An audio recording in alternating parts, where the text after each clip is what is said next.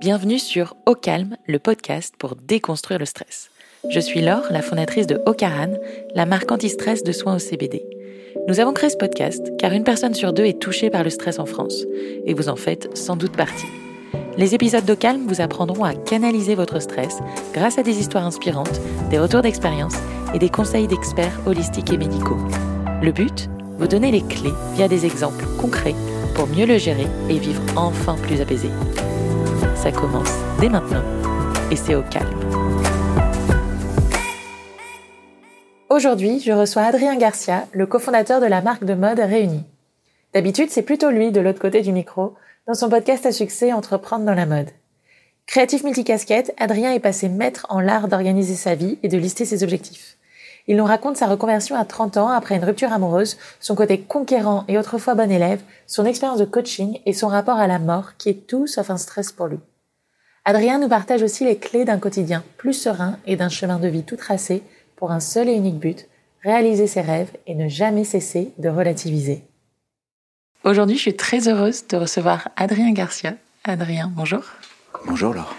Adrien, tu es multicasquette. Tu mm. es podcasteur, entrepreneur, tu travailles dans la mode, euh, tu fais aussi des interviews pour d'autres, euh, pour mm. d'autres médias, pour d'autres marques.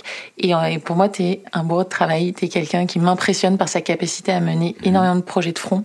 Et j'ai vraiment envie de comprendre avec toi comment tu fais. Comment tu fais pour t'organiser, qu'est-ce qui te motive dans la vie pour travailler comme ça? Et, comment tu trouves ta passion, ton plaisir? Euh, voilà, donc aujourd'hui, on, on, va balayer ton parcours parce que c'est aussi un parcours qui est un peu inédit où tu as fait une très forte conversion à 30 ans qui était osée. Adrien, est-ce que tu peux me dire qui tu es, d'où tu viens? Euh, bah, Je m'appelle Adrien, j'ai 35 euh, ans, je suis... Euh, je suis, je suis marié avec Alice, qui est ma compagne et qui est aussi mon associé dans, avec Réunis. je suis, je suis le papa d'un petit chien qui s'appelle Salto, qui vient d'arriver. Et euh, comme on s'est marié il n'y a pas très longtemps avec Alice, je pense que on, va avoir des enfants bientôt. en tout cas, on fait tout pour.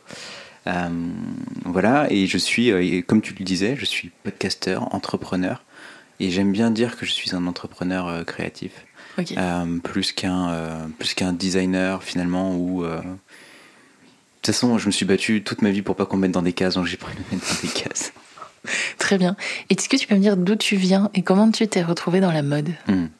Je viens de. Hmm, d'où je viens? D'où je viens, c'est. Enfin, il y a plusieurs niveaux de lecture d'où je viens, mais en tout cas, je viens de. Je suis né à Lyon, j'ai grandi euh, principalement à Oyonnax. Euh, j'ai euh, j'ai eu une vie j'ai eu une vie avant la mode. j'ai fait des études, j'ai fait une école hôtelière, j'ai fait une école de commerce. J'ai commencé ma carrière chez euh, Alain Ducasse, euh, le chef, euh, et puis ensuite chez Prêt à manger, où j'ai participé à l'ouverture de Prêt à manger en France. Et puis, et puis au fond de moi-même, je crois que quand j'étais enfant, j'étais vraiment un, très créatif. Je rêvais de faire un job créatif, mais je ne me suis jamais donné l'autorisation, tu vois, de, de, faire un job créatif, parce que je me disais que c'était pas mon milieu, c'était pas mon univers, c'était pas j'étais pas euh, illégitime pour le faire. Et puis, euh, je, je, suis originaire d'une famille qui euh, où, la créativité ou les métiers créatifs n'existent pas. Et donc, pour moi, c'était, euh, je ne me suis pas autorisé à le faire. Et tu te souviens d'avoir formulé le souhait et qu'on te l'ait un peu bafoué ou non? Non, non, je l'ai jamais, je l'ai jamais. Euh, d'ailleurs, à chaque parce que bien sûr, je pense que mes parents vont écouter cet épisode et à chaque fois ils vont dire non mais mec, tu te fous de notre gueule. ce qu'ils disent, non mais c'était. En fait, je pense que j'avais cette, cet aplomb en disant. en fait, je voulais pas, je voulais pas être une source de problème pour mes parents et donc pour moi, dire je vais faire les beaux-arts, c'était une source de problème pour eux. Et, euh, donc, je leur ai dit, euh, ai affirmé voilà, je vais faire une école, de, hôtelière, école de commerce, etc. Pour les rassurer et pour pas être une source de problème. Voilà. Et, euh, donc, finalement, j'ai attendu 27-28 ans, après une rupture amoureuse, pour me dire qu'en fait, ce que je faisais là, c'était pas du tout ce que je devais faire. J'étais pas à ma place, j'étais pas aligné avec moi-même, j'étais pas j'étais pas avec les gens que je voulais être. Euh, et puis, euh, et puis de toute façon, toute mon adolescence et le, temps de ma jeune, euh, de, de, ma vie d'adulte, je regardais en fait principalement les mecs qui avaient lancé des marques de mode, les rockstars, les gens qui avaient des métiers créatifs finalement. Et donc je, je, fantasmais un petit peu cette vie-là. et, ma réalité, elle était vraiment très loin de ça. Et ce qui, ce qui a d'ailleurs, ce qui est l'explication, je pense, de, ma rupture à un moment donné, quand t'es pas aligné euh, avec toi-même, ça marche pas avec les autres. Et quand tu dis je veux pas être source de problème, ça veut dire que tu étais dans un esprit bon élève, pas faire de vagues, hmm. euh, rester discret? Ouais, c'est carrément ça. C'est carrément ça. C'est euh, je suis le bon élève, sympathique, aimé par ses professeurs, je fais pas de vagues, euh, je, ne suis pas une source de problème pour qui que ce soit. Et c'est vraiment le côté très bon élève. Quoi. Ouais. Et pourtant, aujourd'hui, alors tu ne poses de problème à personne, mais on t'entend. On t'entend beaucoup. Tu remplis l'équivalent d'un stade de France chaque mois en termes d'écoute sur euh, ton podcast. Oui. Besoin de se faire entendre, tu, hmm. tu crois? Ouais, parce qu'en fait, euh, c'est vrai que c'est un peu, c'est un peu contradictoire tout ça, mais je j'ai fait de la musique très tôt. Euh, j'étais euh, batteur, j'ai eu des groupes de musique euh, et je me suis toujours rêvé aussi rockstar. Tu sais, j'ai grandi avec les Strokes, Julienne Casablanca, c'est toute la clique. Et, et, je me suis ado, je me rêvais vraiment rockstar quoi. Et je me disais un jour je serai sur la scène. Et, et ce côté, je pense que en fait j'aime être sur le sur la scène et j'aime qu'on me regarde et j'aime. Je, faisais du théâtre aussi. Mm. Et je me rappelle, euh, petit, j'étais très bon pour réciter les poésies. Tu vois, euh, j'adorais euh, monter sur l'estrade devant la classe et réciter parfaitement avec le ton et tout mes, mes, mes, poèmes. je sais pas, ça me, ça me faisait frissonner, ça, m'excitait et tout le monde était survolté. Enfin, en tout cas, les réactions étaient, étaient là. Donc moi, ça me, ça me donnait du kiff, tu vois, j'avais jamais repensé à ce truc-là. Et du coup, tu choisis la restauration, qui est un milieu extrêmement exigeant. Tu parlais mm. du casse, là, on est dans la perfection, dans mm. le moindre détail, euh, ce qui doit être extrêmement contraignant aussi pour quelqu'un de créatif. À quel moment tu décides de changer? Tu nous parles d'une rupture, et, quel élément déclencheur, et vers quoi tu décides d'aller euh, mm. quand tu quittes la restauration? Je quitte le monde de la restauration et euh, ensuite avec prêt à manger de la restauration rapide et même plutôt du retail, j'ai envie de dire, parce que je trouve que on est, c'est plutôt l'univers du, ouais, du retail. Je sais pas comment on le dit en français. Anyway, je pense que, putain, je, commence avec mes anglicismes, c'est terrible. Personne ne nous le reproche. C'est vrai, ok. Anyway, euh, excusez-moi, je vais essayer de faire un effort. Euh, en fait, on, ce qui se passe, c'est que ce que je te disais tout à l'heure, je suis pas du tout aligné, euh, je suis pas là où je devrais être. Il n'y a pas vraiment d'élément déclencheur. Euh, Enfin, si, l'élément déclencheur, c'est la rupture, en fait. C'est-à-dire, ok, euh, tu, enfin, je sais pas, si on a tous vécu une, rupture, je pense, à un moment donné. Euh, tu, il faut dire quand même que c'est pas une rupture, de, ça faisait pas six mois qu'on était ensemble, ça faisait 13 ans qu'on était ensemble.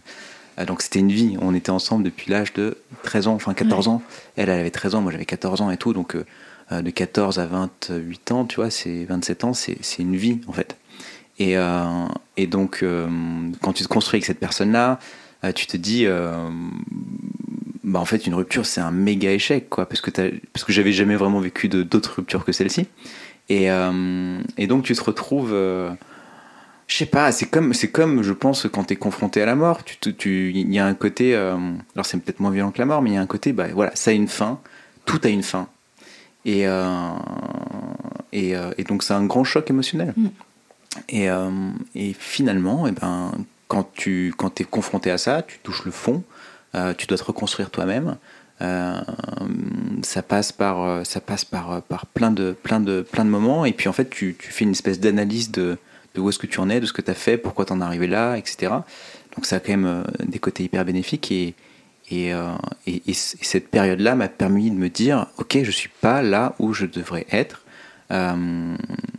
et, et, petit à petit je suis j'en suis venu au développement personnel donc je me suis fait coacher euh, par des, des, coachs de vie, etc. Et, et, eux te font faire des exercices, euh, te font réfléchir à ta vie, où est-ce que tu veux aller, etc., etc. Et, en fait, la, force, tu la, tu la retrouves parce que tu dis, enfin, ce que je me disais à l'époque, c'était ok. finalement, tout a une fin. finalement, on finit tous au fond du trou. et ce, temps de vie que tu as sur Terre, finalement, il est, il est hyper court. Et donc, il faut surkiffer, il faut kiffer chaque, chaque instant. Et je pense que le côté bon élève, c'est que euh, j'accordais énormément d'importance au, regard des autres. Euh, d'abord au regard de mes parents, de mes proches, de ma famille.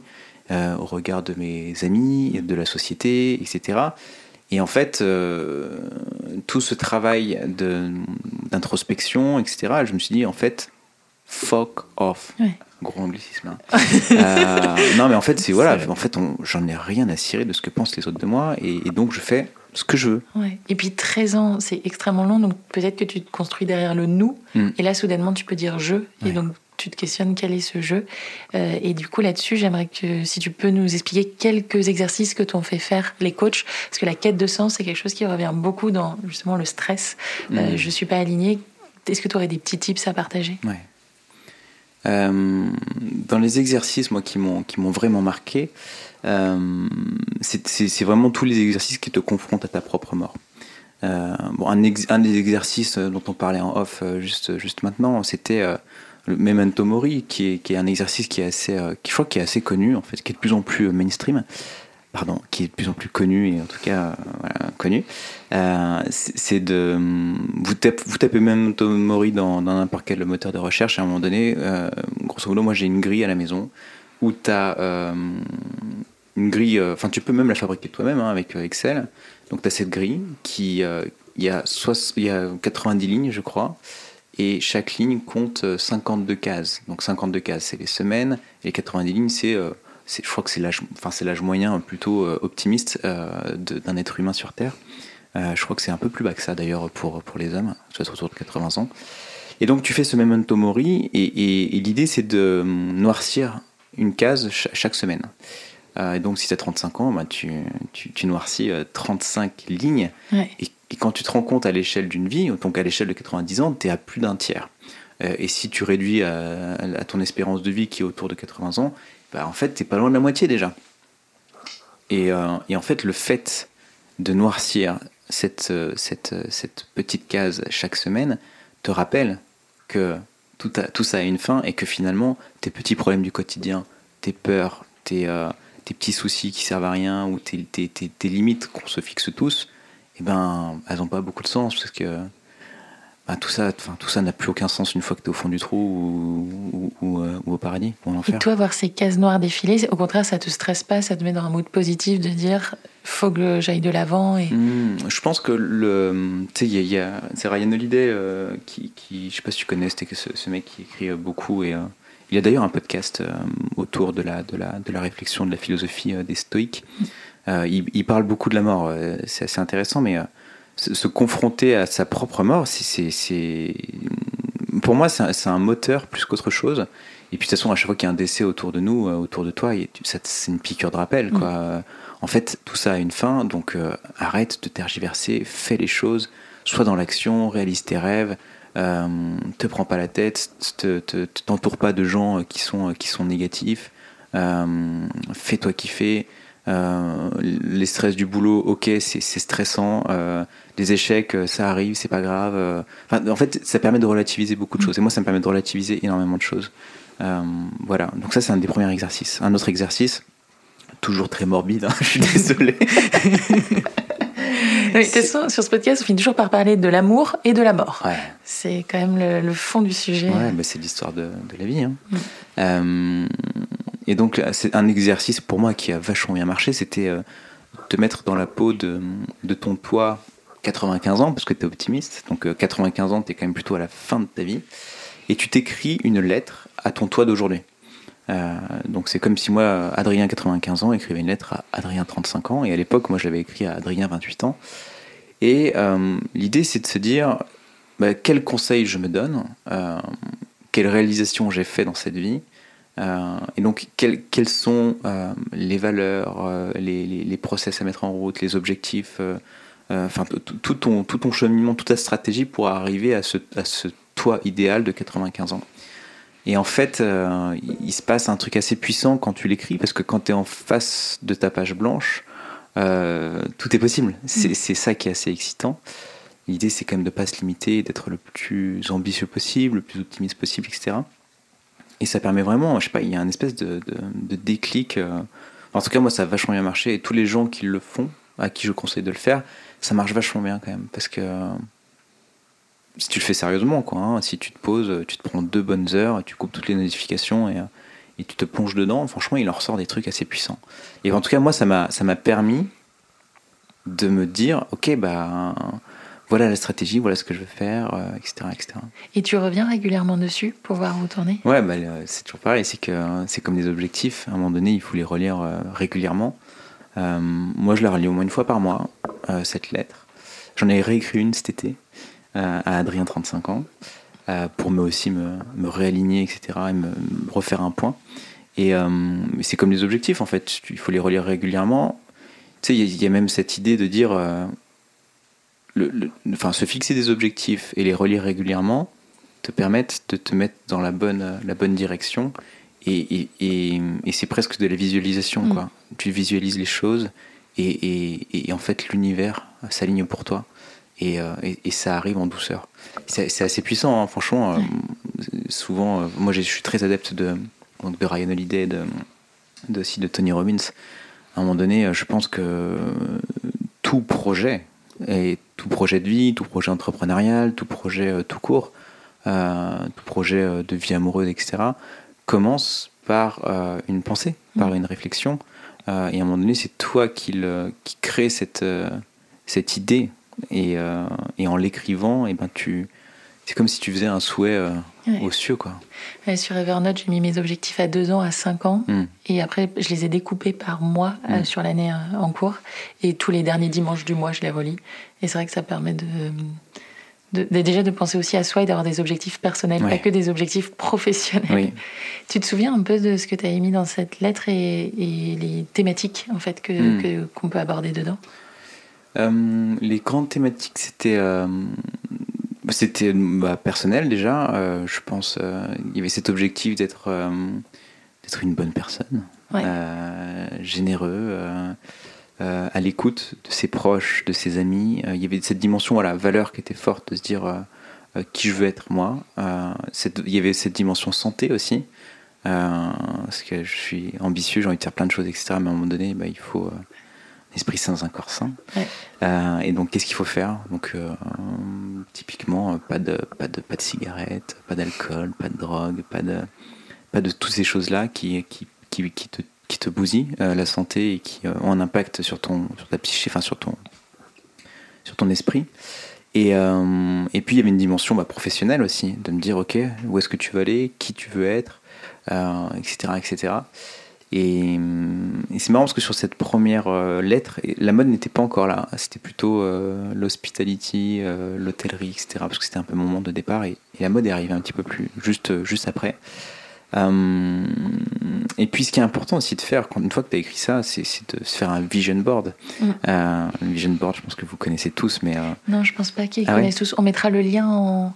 on mettra le lien, mais il y a une vidéo super chouette qui explique comment faire un vision board. Ok. Et eh ben, moi, je suis quelqu'un de très visuel. Et à un moment donné, chaque objectif que je mets en route, que ce soit pour moi, pour, pour ma boîte, pour tout ça, je, je, je, mets des, je mets des photos.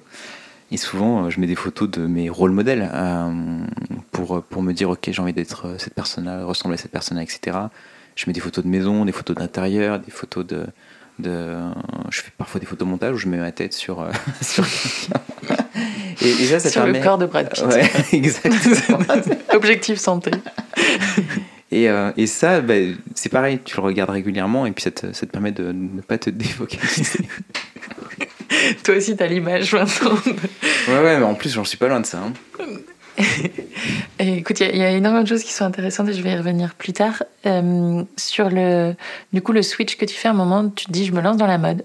La mode qui est un milieu très stressant. On a interviewé Valérie Tribe euh, et j'ai également Géraldine Dormois récemment qui quand même revenait sur le fait que euh, la mode, c'est un milieu où il y a beaucoup de pression. Mm. Toi, à 30 ans, te lancer dans ce milieu-là, tu y allais YOLO? Ouais, YOLO, ouais, à fond. Euh,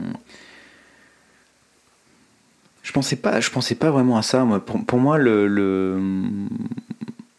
j'ai les sens a priori. Je me disais, de toute façon, euh, c'est pour ça que j'ai créé ce mon podcast aussi, Entreprendre la mode. À un moment donné, c'était que euh, j'ai le sentiment que, enfin, beaucoup de gens, gens, enfin, globalement, l'humain se plaint tout le temps.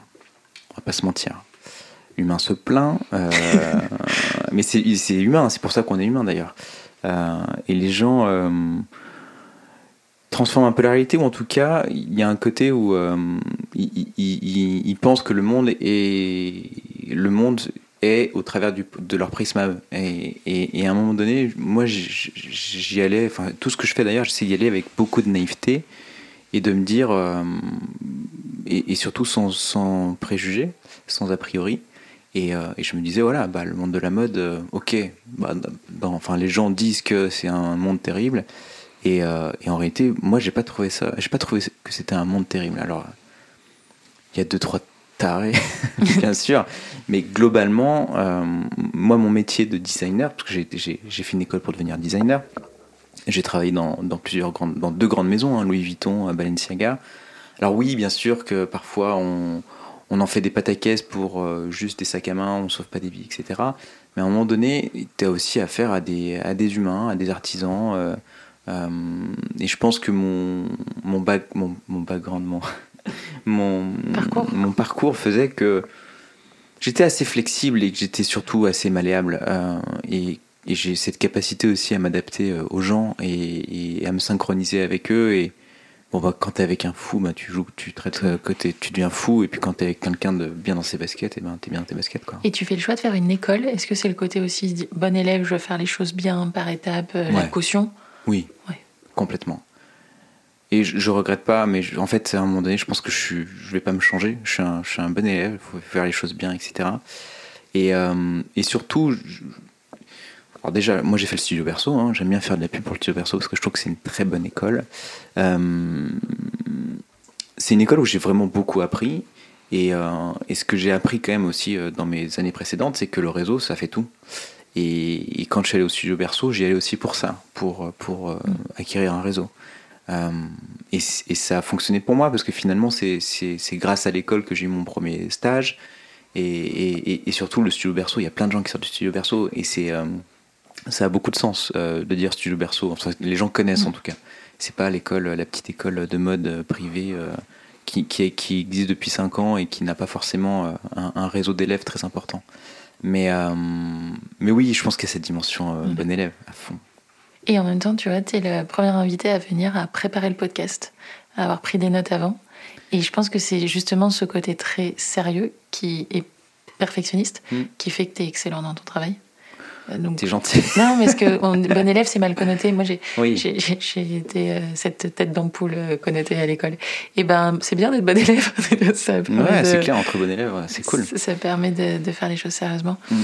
Et quand tu te lances dans, dans cette reconversion, est-ce que tu dis je monte ma marque? En fait, au début, je me dis. j'ai deux, deux, options qui se présentent à moi. C'est dans mon vision board, c'est soit je suis le prochain Nicolas Gesquière, euh, Eddie Sliman, etc., qui sont des directeurs artistiques de grandes maisons euh, et qui, euh, qui m'impressionnaient beaucoup. Soit je suis plutôt un entrepreneur créatif et mes rôles modèles c'était Jean Twitou de APC, Johnny Johnson de Acne Studio. Et, et donc je suis d'abord parti pour devenir designer. et pourquoi pas devenir directeur artistique d'une maison, mais je me suis vite rendu compte que finalement, du fait de mon background, fait de mon parcours, pardon, euh, il y avait cette dimension 360 euh, qui m'intéressait beaucoup. Et finalement, je ne suis pas que un créatif, je suis aussi un entrepreneur. Et j'aime bien avoir cette vision 360 sur les choses. Et tu t'étais mis une échéance, du coup, toi qui noircis les cases, tu t'es dit avant telle date, il faut que je lance ma marque, avant mhm. telle date. Euh. Oui, alors il y a les plans et puis il y a la réalité. Mais oui, oui, ils sont, c'est, toujours pareil. C'est que l'important c'est d'avoir un plan. Après que tu le suives ou pas, c'est une autre histoire. Mais en tout cas, ça te permet d'avoir une, une, timeline, une vision, etc. Et oui, je m'étais mis, euh, je m'étais mis des deadlines, alors j'en ai respecté aucune. Mais, mais, mais, mais j'ai quand même lancé ma marque euh, au bout d'un moment et, j'y suis arrivé. Et, finalement, quand tu regardes euh, ce que je disais toujours, c'est qu'à un moment donné, j'étais dans le monde du sandwich. Alors ça, c'est un peu, c'est un peu réducteur de dire ça, mais c'est juste pour marquer le trait. C'est que en 2015, j'étais donc dans le monde du sandwich, et, un an et demi après, j'étais chez Louis Vuitton. Euh, et deux ans, enfin même pas, c'est euh, un an et demi, deux ans et demi après, enfin deux ans après, j'ai lancé ce podcast. Je rencontrais mes héros, des gens que je rêvais d'interviewer, etc. Et euh, trois ans après, je lance ma marque. Donc en fait, en termes de, timing, j'étais pas si mauvais que ça. Et comment tu gères la pression d'avoir ces gens-là en face de toi? Tu dis c'est mes héros. C'était fou. Euh, je j'y vais comme un gamin. Enfin, j'y vais en mode. euh, En fait, je suis trop content d'y aller, quoi. Je, je, gère pas vraiment la pression parce que je suis hyper stressé et je, tu vois, je, je suis en mode, je bafouille et tout. Surtout qu'il faut remettre les choses dans leur contexte. J'étais quelqu'un de, de, de pas très à l'aise. Euh, J'étais quelqu'un de bon élève, mais j'étais pas fouteur de merde. toi. Donc j'avais pas Mm. du tout la tchatch. Euh, j'étais pas du tout un tchatcheur. J'avais beaucoup du mal, à, de mal à m'exprimer. C'était d'ailleurs une grande frustration. Euh, Je me rappelle au repas de famille, euh, j'arrivais pas à aligner trois phrases, mais c'était compliqué. Je cherchais mes mots et tout. Et, euh, et donc, tu vois, tu arrives en face de gens qui ont réalisé des choses, qui ont du charisme, etc. Et en même temps, c'était c'était pour moi un exercice. Je le prenais plus comme un exercice. Et, et- et à chaque fois que je faisais ça, je me disais, la fin de la, à la, fin de la journée, de toute façon, à la fin, euh, il va finir au fond du trou comme moi. Et tous les matins, il est sur son trône comme moi. C'est un humain. Et, à un moment donné, il faut juste relativiser. Et, ça s'est bien passé, tu vois. euh, Et, surtout, je me disais à chaque fois, euh, plus je vais en faire, plus je vais m'améliorer, plus je vais gérer la pression. Et c'est vrai que les premières interviews, je pense que les 50, 100 premières interviews, j'avais la boule au ventre. J'avais peur, peut-être pas les, peut-être au moins jusqu'aux 50 premiers. Je réécouté récemment un épi- le 50e épisode, je crois, c'était avec Ramdan Touami. Qui Il est très très euh, fort cet ouais, épisode. qui a fait euh, qui, a, qui, qui a fait parler de lui récemment parce qu'il a revendu euh, à LVMH. Euh, franchement, je, je me rappelle de ce matin en face de ce mec qui est pour moi, pour lui, c'était vraiment euh, mon héros. Quoi. Tout ce qu'il avait réalisé auparavant avec Bully, et avec euh, Sir Trudon, toute sa vie. J'étais hyper impressionné. Et puis lui, c'est vraiment le tchatcher de chez tchatcher. Quoi. Et, Ouais. et puis il a le melon et puis euh, il se la raconte. Quoi. et moi, je suis tout penaud et tout. Et je pense que ça s'entend un petit peu dans ma voix. Euh, mais en même temps, quel kiff quoi. Tu vois, j'arrive dans son appartement, 8h du matin, il me sert son thé, on a la gueule enfarinée. Euh, j'ai l'impression de vivre mon rêve en fait. Mm. Euh, j'ai l'impression de vivre un rêve. C'est ça le truc. C'est que rien ne pouvait m'arrêter à cette époque-là. J'étais en mode on fire quoi. Pourquoi à cette époque-là? Parce que, parce que je, faisais tapis, que j'avais rien réalisé, que je quittais mon CDI de chez, euh, de chez euh, Prêt à manger. Euh, j'avais le, le, le, tic-tac qui, qui avançait parce que mon chômage allait s'arrêter, qu'il fallait absolument que je trouve un job. Et j'ai trouvé ce podcast qui m'a permis de rencontrer mes héros. Et je sais pas, c'est- c'était vraiment dans une phase de, de, de conquête, quoi. Mais aujourd'hui, tu as l'impression d'avoir des choses à perdre, potentiellement? Ça peut être un stress, ça? Ah ouais, ouais, ouais, carrément. euh, Alors, c'est vrai que moi, je, on, on en parlait un petit peu, mais j'ai l'impression de fonctionner vachement par phase euh, de conquête. Euh, je crois que c'était. c'est pas, une- pas une bonne comparaison, mais c'était euh, Jacques Chirac, je crois qu'il était très bon dans ses campagnes euh, pour euh, gagner la partie. Ouais. Euh, il était beaucoup moins bon dans la gestion. Et, et parfois, j'ai le sentiment que, que j'adore être dans la conquête euh, et peut-être moins dans la gestion. Et et j'ai besoin de me remettre en danger régulièrement en prenant des risques, en fait, pour pouvoir me remettre dans la conquête. Euh, et me remettre dans cet état d'esprit de conquête, de, de guerre, en fait. Quoi. De dire, euh, c'est la, c'est la victoire ou la mort. Quoi. Et, euh, et je fonctionne encore vachement comme ça. Et ça peut être euh, ça, ça peut être pénible parce qu'en fait c'est pas c'est, pas très sain parce que tu te dis euh, en fait ça pourrait être tout le temps ouais, zen ou en tout cas être être fluide et j'ai l'impression que je suis un peu comme ça moi je, je suis je fais des vagues Et ça veut dire que pendant des temps courts, tu dors moins, tu travailles plus, Mm. tu fais moins de sport et après Ouais. tu te permets de te relâcher un peu plus. Ouais ouais ça, ça, dé- enfin, ça dépend des j'ai, du mal à mettre des mots dessus encore aujourd'hui Ouais, mais que le flot d'énergie, il n'est Mm. pas linéaire. non il est pas linéaire Ok. Et qu'est-ce qui, à un moment, fait que tu décides de lancer Réunis? Comment tu abordes cette phase euh, Mm. personnelle de se dire, bah, en fait, ça y est, maintenant, je suis à la tête d'une marque? Euh, c'est un long processus, hein, c'est toujours pareil. C'était, euh, j'avais cette envie de- d'entreprendre depuis, euh, bah, depuis que j'avais changé de, de vie. À l'époque, dans la timeline, je, quitte donc euh, un CDD chez Balenciaga, donc c'était pourtant le graal et tout euh, d'avoir un premier job chez Balenciaga en tant que designer. hein. Euh, travailler avec Demna Gvasalia, etc. C'était quand même assez cool. Et, euh, et en fait, je me dis que c'est pas fait pour moi ce job.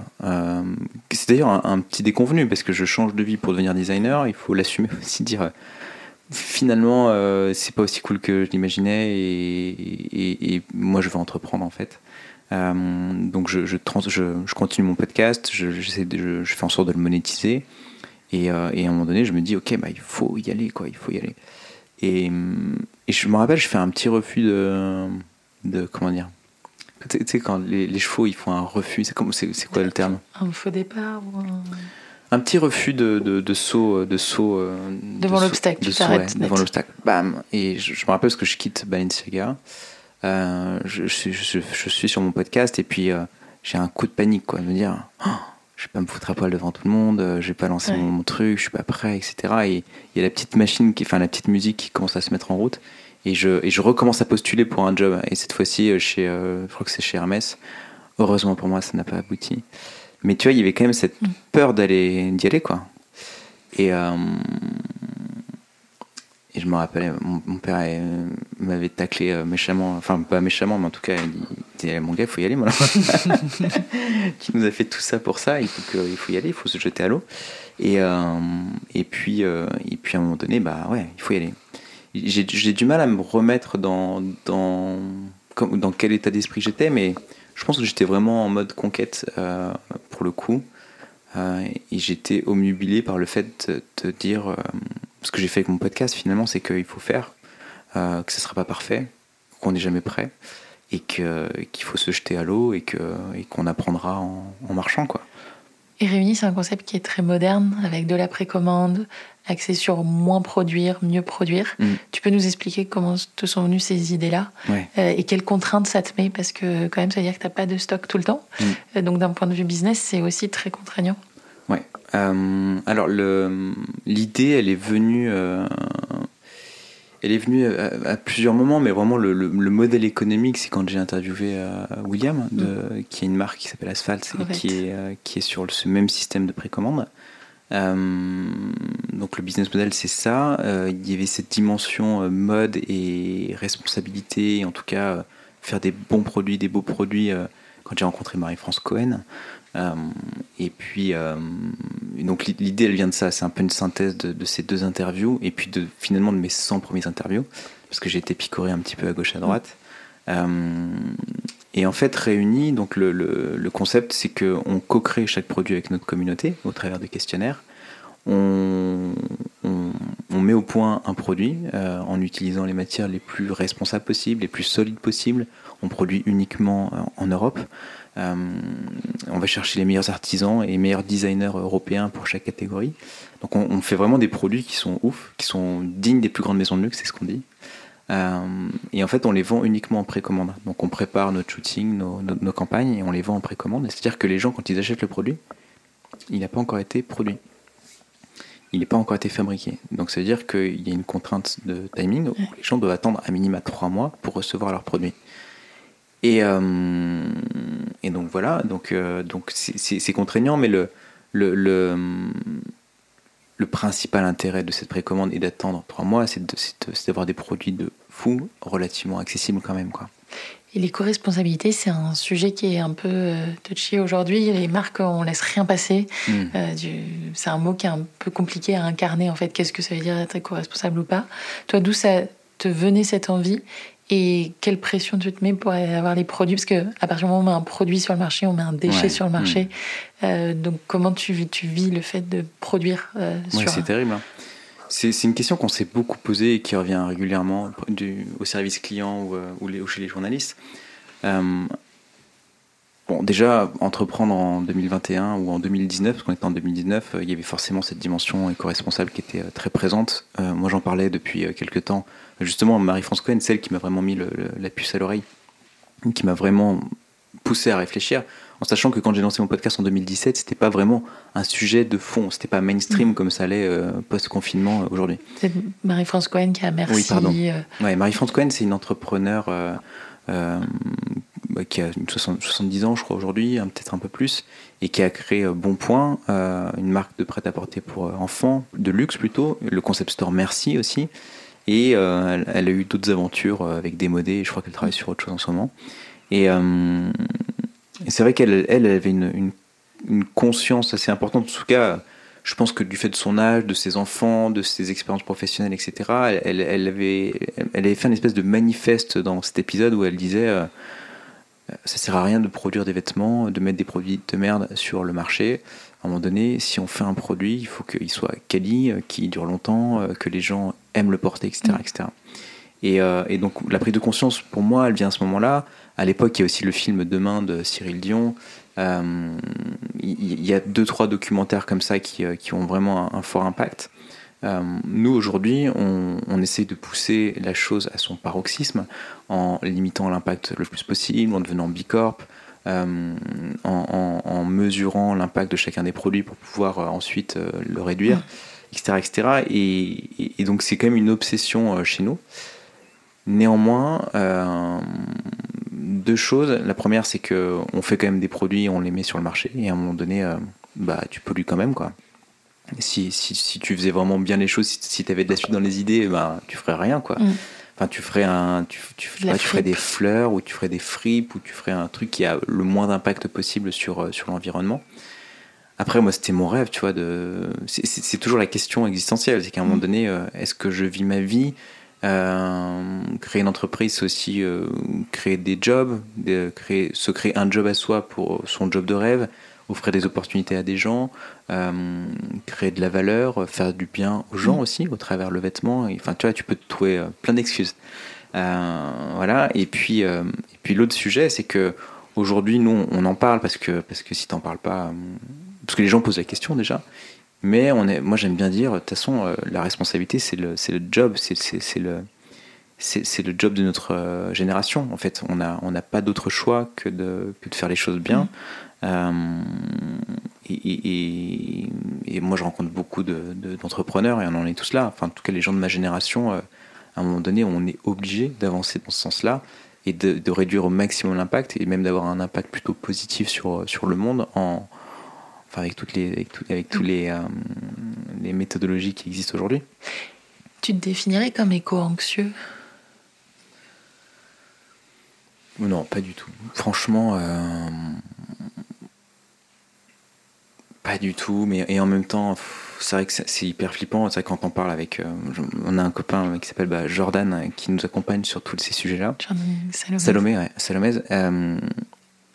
Jordan, il est, il est très anxieux parce que parce qu'il voit ça tous les jours, il est confronté à ça tous les jours, etc.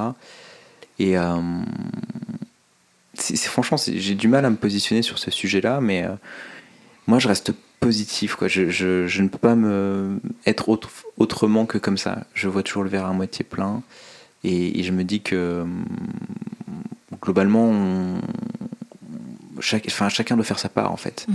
J'essaie de faire ma part, j'essaie de rester focalisé. Euh, euh, sur moi, sur mes proches, faire le bien autour de moi. Et, et, si chacun euh, fait ça, a priori, on ira dans le bon sens.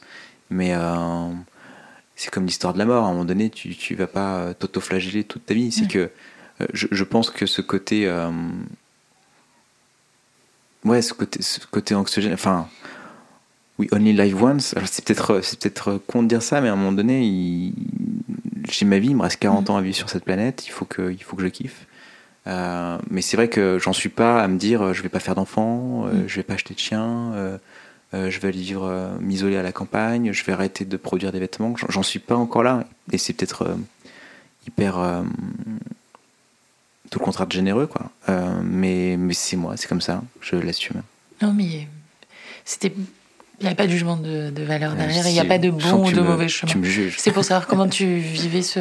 Ouais, c'est vrai que je me pose pas la question. actualité constante sur mm. euh, l'environnement et en tant que marque, bah, on a toujours une responsabilité et, et, on est souvent pointé du doigt en premier quand mm. il se passe quelque chose. Donc, euh, comment tu le vis avec Réuni pour, euh, pour essayer d'être le plus aligné possible? Ouais. Après, on est. je pense qu'on est une des marques qui fait parmi toutes les marques qui font les choses bien, euh, qui, qui, poussons le bouchon le plus mm. loin possible. Euh, après, encore une fois, on produit des vêtements, quoi. Mm. Même si on surproduit pas, etc. C'est quoi ton plus grand stress désormais? Euh, Mon plus gros stress désormais. En ce moment, c'est vraiment les sujets de. on recrute des gens chez nous, euh, enfin chez Réunis, parce qu'on est trois cofondateurs. Il y a Alice, euh, ma, ma femme, et, euh, et, Julien, mon frère. On, on, recrute quatre personnes d'ici janvier.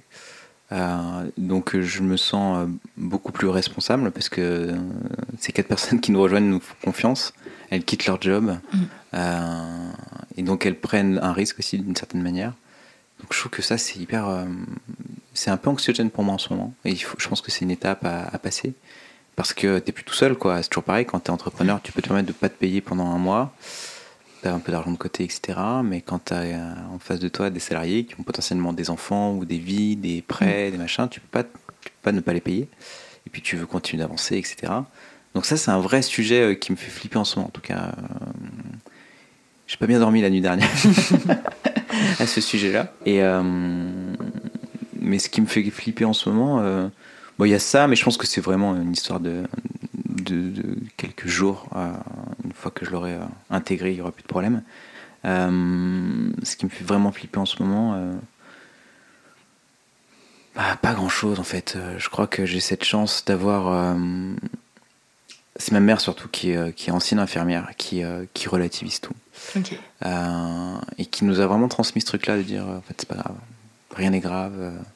Donc euh, j'ai vraiment cette capacité à relativiser énormément euh, et à toujours voir les choses du bon côté. Ça fait très cheesy de, dire ça, et, mais, mais, mais, voilà, en tout cas, c'est ce qui m'a permis de. Ce qui me permet d'être assez serein et de pas être trop euh, stressé. Je dors assez bien, hein. c'est mm. assez rare que je fasse des nuits blanches. Enfin, ou des nuits blanches, en tout cas, que je dors mal ou que j'ai du mal à m'endormir. T'as des routines d'ailleurs pour aller te coucher, pour te mettre dans un, un mood qui te permet de t'endormir? Hmm.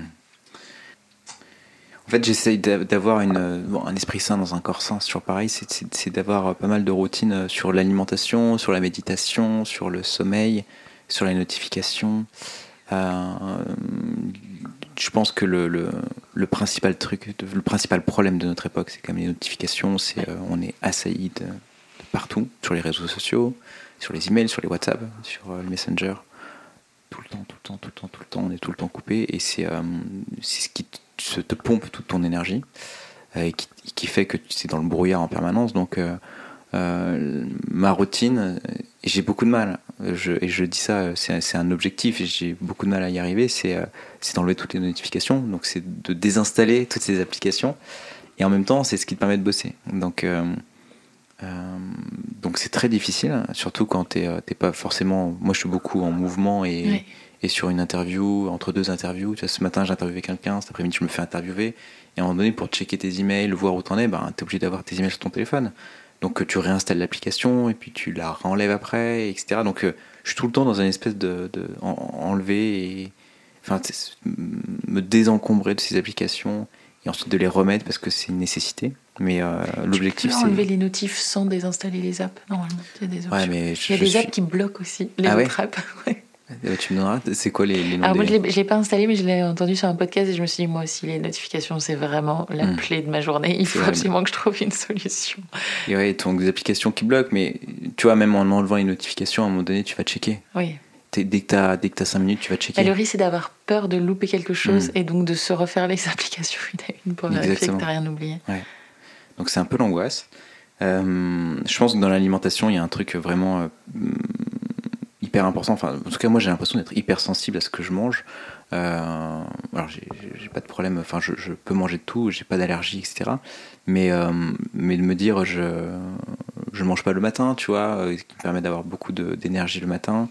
manger, éviter de manger de la viande le soir, pas d'alcool le week-end, enfin hors week-end, pas de sucre, pas de pain, pas de vin. Alors c'est un peu monacal, c'est un peu triste, mais mais quand je fais ça, j'ai l'impression d'avoir une énergie de dingue. Euh, et puis surtout, je suis fit. Euh, je suis, je suis tu mince. Pas de sucre la semaine. Bah, c'est, c'est, je tends vers ça. Parfois, j'ai, j'ai, j'ai du mal. Euh, ce matin, chez Isis, elle m'a filé du chocolat. J'ai pas, j'ai pas réussi à dire non. Mais ouais, c'est pas de sucre, pas de pain, pas de vin la semaine.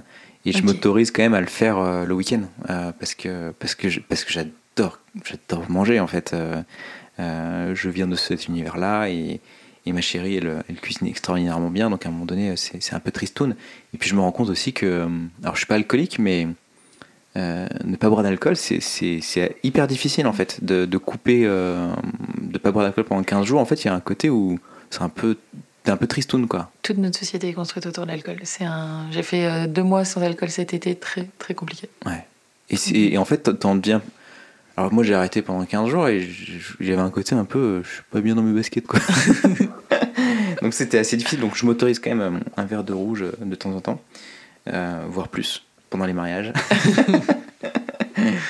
Euh, le sport aussi, beaucoup de sport, enfin beaucoup de sport. En tout cas, j'essaie d'en faire trois fois par semaine, euh, faire de la course à pied à minima.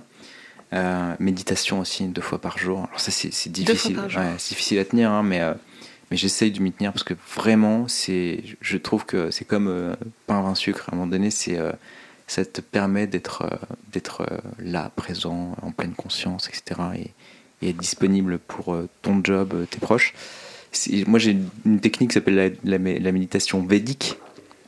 Euh, c'est la petite sœur de la méditation transcendantale euh, et qui se fait. Euh, enfin, c'est quelqu'un qui m'a appris un mantra que tu récites. Tu fermes les yeux pendant 20 minutes et tu récites ton mantra et ça te permet de, de déconnecter. Et il y a vraiment un impact sur le système nerveux. C'est assez ouf. C'est assez puissant. alors, ça me le fait pas tout le temps, mais tu sens qu'il se passe quelque chose dans ton système nerveux, sur l'arrière de ton cerveau, etc. Et ça, c'est assez puissant. C'est, c'est, euh, il y a les Beatles qui ont, qui ont fait beaucoup de méditation et qui ont écrit des albums euh, en pleine en, méditation et qui leur a permis d'écrire euh, les, plus belles chansons de tous les temps. Enfin, c'est ce que dit la légende. Et, et ça, c'est vraiment, c'est vraiment très très bien. Alors, encore une fois, tout ça, c'est des choses. quand tu dors bien, quand tout va mm. bien, etc. C'est facile. Quand tu sors des vacances et que tu es bien reposé, c'est facile, mais dès que ça devient compliqué, rock'n'roll, que tu fais des petites nuits, que tu as des coups de bourre au bureau, euh, euh, en fait, tu as vite fait de, péter tes routines. Quoi. Euh, et, l'idée, c'est toujours de revenir à ces routines, se réinstaller dans ces routines mais je trouve qu'on est quand même à une époque où, enfin en tout cas pour moi, je le sens comme ça, j'ai du mal à, me réinstaller dans mes routines parce que parce qu'on est tout le temps en voyage, parce qu'il y a un shooting le week-end, parce que, parce que tu fais un lancement, euh, parce que tu recrutes. En fait, il y a mm. toujours une bonne raison de, de ne pas suivre tes routines. Et, et cette obsession, toujours, il faut vraiment y revenir parce que c'est dans ces moments-là que c'est quand tu es en pleine routine que tu es, euh, à 100% de tes routines que tu es vraiment bien quoi. Et tu prends du plaisir quand tu le fais au-delà de se dire ça va je vais être performant. Hmm. Est-ce que ça te plaît? Euh, J'essaye de prendre du plaisir mais tu vois par exemple un des trucs aussi que je fais tous les matins c'est euh, je fais 5 minutes hein. c'est vraiment très court mais des exercices de renforcement musculaire qui sont euh, la planche tout simplement, euh, des abdos, euh, des pompes. Tu sais ce que je, je pense à vision board avec Brad Pitt. Et eh oui, mais oui, il est là. Et je regarde comme ça et je, et je pompe. et en fait, et, surtout, je fais des étirements pour le dos. Et, et, et, je, je, suis quand même assez candidat à avoir mal au dos, à me mm. bloquer, parce qu'en plus, tu étais assis sur ton ordinateur comme ça toute la journée. Et, euh, et, le fait de faire ça, ça, ça, me, ça, me, ça anticipe les problèmes. Quoi. Ça... Et, et, euh, et, donc je prends pas forcément de plaisir à le faire, mais en tout cas je le fais tous les jours parce que je sais que si je le fais pas, eh ben, je, me prends, euh, je me prends une grosse claque. C'est de la discipline mm. stoïcienne. Ouais, c'est ça, exactement. Qu'est-ce que j'ai d'autre comme... Hmm, zéro notification, ça on l'a dit, 100% asynchrone aussi. 100% synchrone, ça c'est pas mal. Ah, je veux bien que tu nous expliques parce que on n'en a jamais parlé encore. 100% hmm. euh, asynchrone, bah, en fait on, on, essaye de le mettre en route. Euh, enfin, on, on, travaille comme ça chez Réunis depuis, euh, depuis le premier jour, en tout cas tous les trois avec Alice et Julien. Parce qu'en fait, le, le, principe c'est de dire on a besoin de personne, enfin on n'a pas besoin de l'autre pour pouvoir avancer sur un sujet. Donc on est vraiment dans une culture de l'écrit, euh, on utilise des outils euh, qui nous permettent de, partager des notes euh, et, de, et de être en ping-pong permanent, mais pas en direct live. C'est-à-dire qu'on n'a pas besoin de l'autre, on n'a pas besoin de s'appeler, de se whatsapper pour, avancer sur un projet. Et, mais c'est encore une fois, c'est assez difficile de, le tenir. quand tout va bien, c'est simple, quand il y a un rush, quand il y a une urgence, tu as vite fait de faire du WhatsApp et de plus en finir. Et tu crois pas que tu peux gagner du temps parfois à être tous ensemble autour de la table à discuter? Si, si, mais euh, ah, alors, euh, c'est tout le sujet en fait. C'est que euh, l'idée, nous, notre façon de fonctionner, tu sais, on utilise les OKR de, de, de Google, Objective Key Result, et, et, surtout on se réunit tous, les, tous les 90 jours autour de la table et on se fixe nos objectifs. Et, et, en fait, une fois que c'est clair qu'on a décidé des mm. objectifs et qu'on sait où est-ce qu'on va, à un moment donné, et eh ben, c'est beaucoup plus simple d'être de, d'être en asynchrone parce que chacun sait ce qu'il doit faire, etc. Après, ça t'empêche pas d'avoir un, un, weekly mm. euh, et de faire un point sur tes avancées, ce qui a été, ce qui n'a pas été, et de, de tacler tous les sujets qui pourraient être source de notification pour les autres euh, à ce moment-là. Mais il faut vraiment euh, ritualiser euh, ces, ces, ces, ces, moments de prise de parole et de, et de, et de, et de connexion avec les autres. Un autre truc aussi, c'est euh, euh, que je fais depuis assez récemment, c'est le, le réveil en douceur. Euh, parce que jusqu'à présent, on, avec Alice, on utilisait un, le réveil euh, basique de, de comment s'appelle? De ton iPhone et qui est assez hardcore, qui est assez horrible. Et, et c'est mon petit frère qui m'a filé cette musique récemment. Et c'est fou, enfin c'est trop bien. C'est, Adrien est en train de prendre la musique, on va faire un interlude musical. Ouais, j'aimerais bien vous la faire écouter parce que c'est vraiment cool.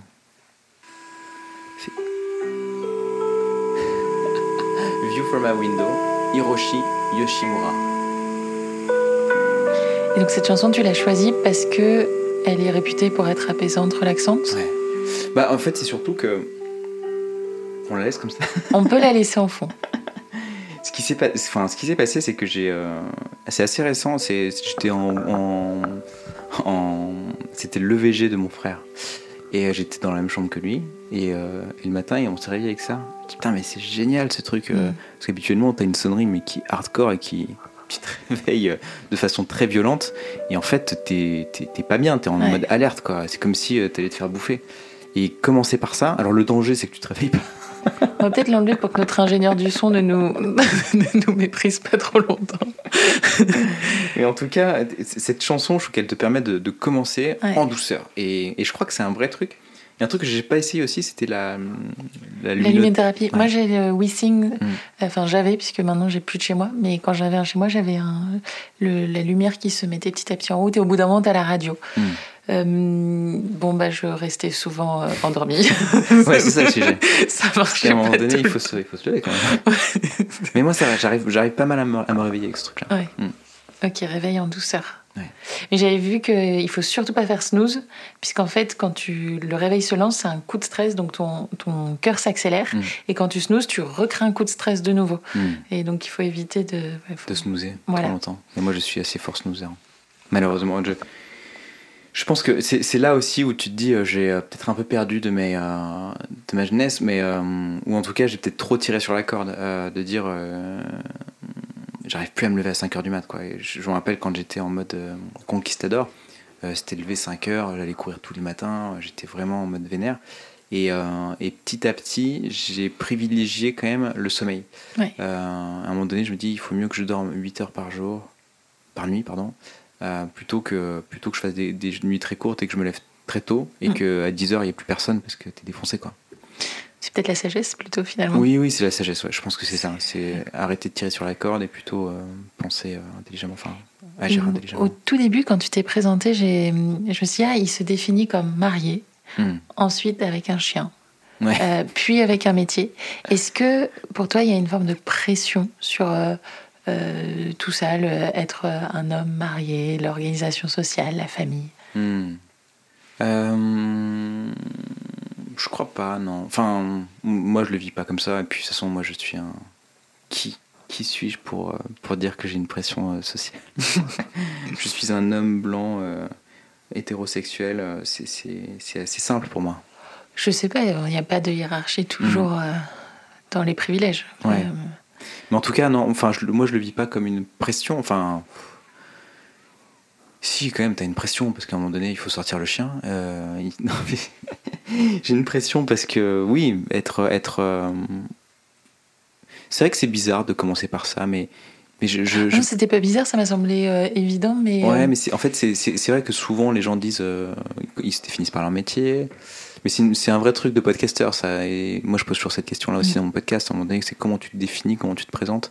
Et il y a toujours un côté un peu. euh, c'est peut-être surjoué de dire, euh, voilà, je suis. euh, je- c'est peut-être un peu too much, quoi. Mais je- pour moi, il n'y a pas, de, y a pas de, de mieux ou de moins bien, quoi. C'est que c'est l'actualité du moment pour Ouais, toi, c'est ça. ça. c'est un- Mm. Puisque tu t'es marié cet été. Je suis marié cet été. Félicitations. Merci. C'est quoi être au calme pour toi aujourd'hui, Adrien? Être au calme. Ouais. Euh, Ah, ça fait longtemps que j'ai pas été au calme. On va remettre la petite musique du réveillon du matin. Euh, c'est quoi être au calme? C'est euh, moi j'ai le sentiment maintenant que mon quotidien est que le calme c'est fini quoi. Euh, et qu'en fait euh, il, va, il va falloir que je m'habitue au zéro calme parce que le calme pour moi ça serait peut-être se dire euh, euh, j'ai pas de responsabilité, je euh, fais ce que je veux quand je veux, etc. Euh, mais en fait, il y, a- un moment donné où tu avances dans la vie, tu as des responsabilités. Et là, pour le coup, j'ai l'impression d'avoir beaucoup de responsabilités. Enfin, tu vois, cette année, on, on- se met beaucoup de choses dans l'assiette parce qu'on parce qu'on s'est marié, on a envie d'avoir un enfant, on achète, on a eu un chien, euh, on doit changer d'appartement, euh, la boîte euh, continue à grandir, on recrute des gens, etc. Tu te dis là, waouh, on s'en met beaucoup, beaucoup, beaucoup dans l'assiette. Euh, et c'est exaltant, c'est hyper kiffant et tout ça. Et en même temps, tu te dis bon bah là faut y aller, hein, faut pas, faut Ouais. pas réfléchir, il n'y a pas de temps calme là. Donc être au calme aujourd'hui, c'est peut-être plutôt de se dire je retrouve les miens, je retrouve ma famille, je me retrouve euh, avec euh, mon neveu, ma nièce, euh, euh, mon frère, euh, mes parents. C'est peut-être ça être au calme, c'est se, se retrouver dans son clan quoi, et, et de couper, et d'être dans, être dans cet environnement plutôt euh, bienveillant, sécurisant. Euh, J'ai la chance d'avoir une famille qui est soudée comme ça, et ça Ouais. c'est c'est peut-être le cocon familial qui est, euh, qui est rassurant et qui me dit euh, voilà quand j'y suis, je suis au calme. Et dans tous les conseils que tu nous as donnés, il y en avait beaucoup et merci parce que d'avoir été généreux dessus. Est-ce que tu en aurais trois pour, euh, pour les gens qui nous écoutent pour être apaisés, alignés Hmm. euh, avec eux-mêmes et du coup ne pas se surstresser? Euh, dans tout ce que j'ai dit ou Et si tu en as d'autres, les trois choses pour toi qui sont les, les, les choses qu'il faut absolument faire. Hmm. Moi, je crois que c'est- ça fait du bien de couper les notifications et de sortir des réseaux sociaux. Je crois que c'est quand même euh, assez puissant. Euh, c'est marrant, j'en parlais encore récemment euh, avec des invités sur mon podcast. Mais c'est vrai qu'on vit à une époque où, en fait, c'était, je crois que c'était avec Isis ce matin, elle disait ça. Et à un moment donné, on, on- est quand même à une époque où, en fait, on est dans la comparaison permanente. Il y a toujours mieux que toi, il y a toujours un mec qui a une meilleure vie que toi, quoi, euh, qui est plus suc- successful que toi, qui est plus beau que toi, qui et donc euh, alors nous on est un peu plus vieux, on est on a un petit peu de bouteille, et donc on peut se on peut prendre du recul, mais je pense que pour les jeunes c'est très compliqué. Mais c'est vrai que euh, vrai, moi j'ai vraiment envie de me couper des réseaux et en même temps c'est par là que se fait mon, mon- mes affaires, donc à un moment donné c'est compliqué de se couper, mais en tout cas il faut arriver, je pense à à, le- à- à le, à le gérer comme il faut. Donc ça, c'est quand même, euh, je pense, un des principaux conseils. Donc couper les notifications et essayer de sortir le plus possible des réseaux, même si voilà, ça fait partie de ton métier. Euh, je trouve que le memento mori, il est quand même surpuissant et qu'à un moment donné, il faut, faut pas oublier que euh, tout ça est une, euh, est une, euh, bah, c'est un peu une blague, quoi. Je veux dire, c'est, ça n'a, ça n'a aucun sens cette histoire. Pourquoi on est là? Pourquoi on est là? Alors ça c'est un peu existentiel, mais pourquoi on est là? Et à un moment donné, euh, n'oublions pas de kiffer et ne, ne nous encombrons pas trop de choses euh, futiles. Mais en même temps, voilà, t'as envie de vivre le truc pleinement et il faut vivre avec son époque, etc. Donc, euh, donc voilà. Et puis un troisième, ça serait, euh, euh, je trouve que je le suis pas assez, mais c'est d'être généreux en fait, c'est d'être encore plus généreux parce que finalement. donner, donner de son temps, donner de, donner euh, de son amour, donner de, de sa bienveillance, bah, ça fait du bien, quoi. Je veux dire, ça, tu te fais du bien à toi-même aussi et tu fais du bien aux autres. Et à un moment donné, je, je- je trouve que c'est quand même un des outils les plus puissants du monde pour euh, être bien dans ses baskets. Merci. Pas mal, hein Je casse tout en disant ça, mais non, non, non, c'était très bien. J'ai une dernière question. Est-ce que tu as quelqu'un que tu admires pour sa capacité à gérer le stress, la pression, et que tu me conseillerais d'inviter sur ce hmm. podcast euh, Moi, je pense, enfin, je pense à, une personne, c'est mon frère, mais euh, ça n'a aucun sens que. Enfin, je, je suis pas sûr que ça, ça, ça t'intéresse, mais mon, frère, euh, moi qui écoutera aussi le podcast, c'est un zen incroyable. et ça m'impressionne beaucoup. Et dans les gens que j'ai rencontrés, des gens vraiment zen. Mais toi, t'as l'air zen, t'as l'air plutôt, t'as l'air plutôt aligné. Euh... Donc ça, ça, ça, m'intrigue beaucoup. J'aimerais que tu nous expliques euh, c'est quoi tes secrets. Euh, mais des gens vraiment. Je, pense qu'il y a quand même un, côté où c'est par phase, quoi. Et tu mm. peux rencontrer des gens qui ont l'air très zen à un moment et puis d'autres moments. Voilà. Je pense qu'il faut pas se mentir. À un moment donné, on est on peut paraître zen, mais au fond, c'est la tempête. Je pense qu'il il faut être aussi. Un, des trucs, peut-être un des conseils, c'est aussi la, bienveillance envers soi-même. Parce qu'à un moment donné, euh, on essaye tous d'être parfait, et, moi le premier. À un moment donné, bon, bah, on n'est pas surhumain, et donc mm. euh, il faut être bienveillant envers soi-même et se dire ok, j'ai merdé, j'ai foiré, ou j'ai pas suivi mes routines, ou j'ai pas été à la hauteur. C'est pas très grave à la fin, on finit tous au fond du trou. Et ben, merci pour cette touche finale qui conclura le podcast. merci beaucoup, Adrien. Ben, on souhaite bon courage pour tous les lancements avec Réunis qui arrivent dans les mois, les mois à venir et on suivra ça avec une belle attention. Trop cool. Merci beaucoup. Salut. Salut. C'est la fin de cet épisode, j'espère qu'il vous a plu et qu'il vous aura offert quelques clés pour une vie plus apaisée. Moi, mon astuce anti-stress, c'est le chanvre, et plus particulièrement le CBD.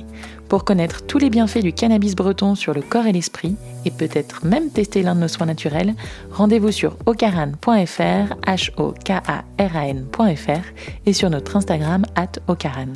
Merci pour votre écoute, c'était Au Calme, et à la semaine prochaine pour un nouvel épisode.